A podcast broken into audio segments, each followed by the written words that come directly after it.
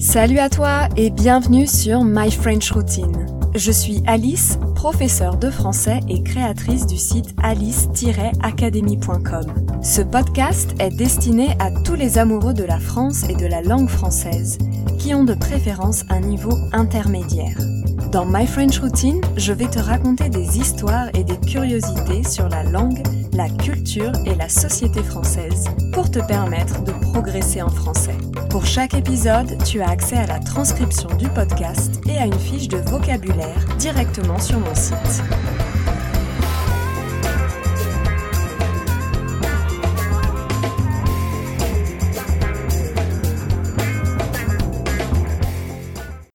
Dans l'épisode 5 de My French Routine, j'ai choisi de parler d'un sujet très sensible et parfois douloureux pour les Parisiens et ex-Parisiens. J'ai nommé la recherche d'un appartement à Paris. Alors dans cet épisode, j'ai décidé d'en rire plutôt que d'en pleurer, et crois-moi, j'ai parfois versé des larmes de colère pendant mes recherches. Je vais t'expliquer concrètement comment ça marche pour louer un appartement à Paris, et je te raconterai quelques-unes de mes nombreuses mésaventures. C'est quoi l'adresse? 5 rue de Paradis. Ah, c'est bon, je suis dans la rue de Paradis. Wow, il y a du monde sur le trottoir. Il se passe quoi? C'est le concert de Madonna? J'ai manqué une information? Non, non, en fait, les gens sont là pour la même raison que moi. Ils galèrent tout simplement pour trouver un appartement à Paris. On se dit que s'il y a autant de monde pour une visite d'appartement, ça doit vraiment être une perle rare.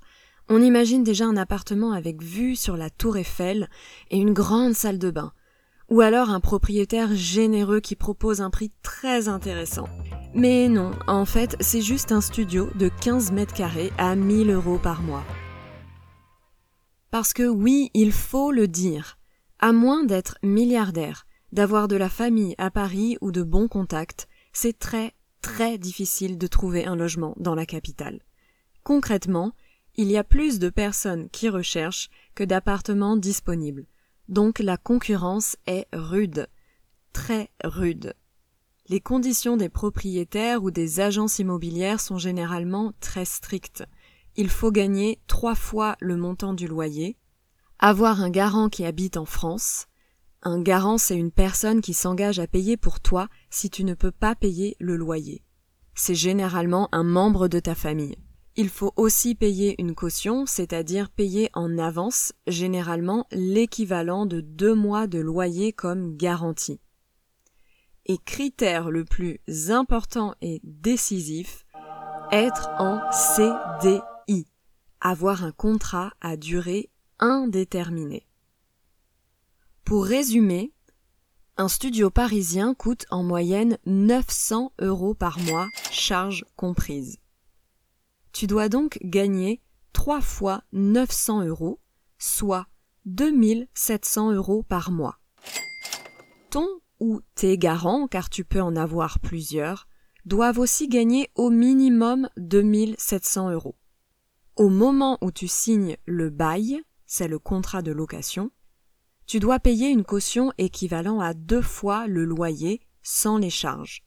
Donc un peu moins de 900 euros, disons 860. 860 fois 2 est égal à 1720 euros de caution. Sans oublier le mois à venir de 900 euros, ce qui signifie qu'au moment d'emménager dans ton nouvel appart, tu dois prévoir un budget de 2620 euros. Je vais être honnête avec toi, ce n'est pas facile d'obtenir un CDI en France. C'est encore moins facile de gagner 2700 euros par mois. Pour information, le salaire moyen est de 1940 euros. Et je ne parle que d'un studio de 10 à 20 mètres carrés maximum. Donc concrètement, si tu n'es pas riche, que ta famille n'est pas riche non plus, si tu es étudiant ou contrat temporaire comme un CDD, et si en plus tu es étranger, bonne chance. Mais à Paris, il n'y a pas que des milliardaires qui y vivent. Alors comment font-ils? Quand tu ne rentres pas dans tous ces critères, c'est-à-dire le salaire, le garant, le contrat de travail, tu peux rechercher des annonces sur des sites très connus comme Le Bon Coin ou PAP. Mais attention, il y a beaucoup d'arnaques, c'est-à-dire des personnes malhonnêtes qui créent de fausses annonces. Elles te demandent de payer une somme en avance, de manière sécurisée, avant de visiter le logement. Sauf que le logement n'existe pas. Ça te semble fou, et pourtant beaucoup de personnes se font avoir et perdent de l'argent. Tu peux aussi choisir de partager un grand appartement avec d'autres personnes. C'est ce qu'on appelle la colocation.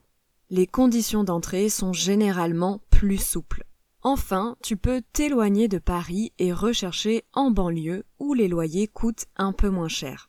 Dans certaines villes de banlieue, la proche banlieue, tu peux même avoir le métro. Tu l'as compris, il existe des solutions alternatives et les contacts, le bouche à oreille comme on dit, peuvent vraiment t'aider. Il ne faut pas hésiter à demander autour de toi, tes amis, les amis de tes amis, tes collègues de travail, etc. Justement, je vais te raconter comment ça s'est passé pour moi quand j'ai décidé de louer un appartement à Paris, et j'espère que ça te donnera de l'espoir si tu souhaites vivre dans la capitale. J'ai grandi en banlieue parisienne. Mon rêve, en tant qu'étudiante, c'était de vivre à Paris pour avoir la belle vie. Sortir quand je le veux, être à proximité de tout et ne pas stresser par rapport aux horaires de train. À l'époque, Uber n'existait pas, donc on réfléchissait à deux fois avant de sortir quelque part, parce que les taxis à Paris, ça coûte très cher. Pendant mes premières années d'université, je suis restée en banlieue et je faisais le trajet tous les jours. Je mettais environ une heure, tout compris, pour aller de chez ma mère à la Sorbonne. Ça m'allait très bien comme ça parce que je n'avais pas assez d'argent pour louer un appartement. La première fois que je suis partie de chez ma mère, c'était lors de mon Erasmus à Rome. J'ai fait de la colocation. C'était super pour ne pas me sentir seule et rencontrer d'autres étudiants. Quand je suis rentrée à Paris, j'ai senti le besoin d'avoir mon propre logement.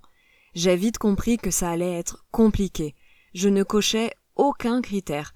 Pas de garant très riche, je faisais des petits boulots, donc je n'avais pas de CDI, ni un gros salaire.